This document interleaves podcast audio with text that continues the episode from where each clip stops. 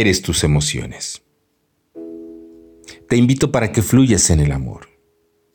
La psicología explica que los pensamientos surgen en el cerebro y las emociones en el corazón. Pero independientemente de dónde surgen, lo cierto es que los pensamientos y las emociones son inseparables. El amor es una experiencia intensa en el espacio interior de una persona. Muchos de nosotros pensamos que el amor es una elección.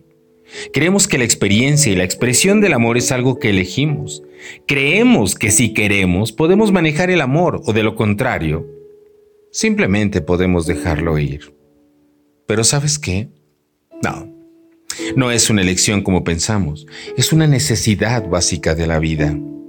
Y no me refiero a respirar y a caminar, a eso que llamamos vida. No, no, no, no, no. Me refiero a estar vivo en la parte más íntima del ser, como una conciencia viva. El amor es la experiencia definitiva de un ser humano. Y cuando la experiencia sucede, esta no se puede poseer, sino que la experiencia es la que nos posee a nosotros. Todos los seres humanos nacemos como seres amorosos. Observa un bebé recién nacido, irradia amor incondicional, pero conforme va creciendo y va recibiendo información, comienza a sentir y a experimentar otras emociones como los celos, el miedo, la ira. ¿Y sabes qué?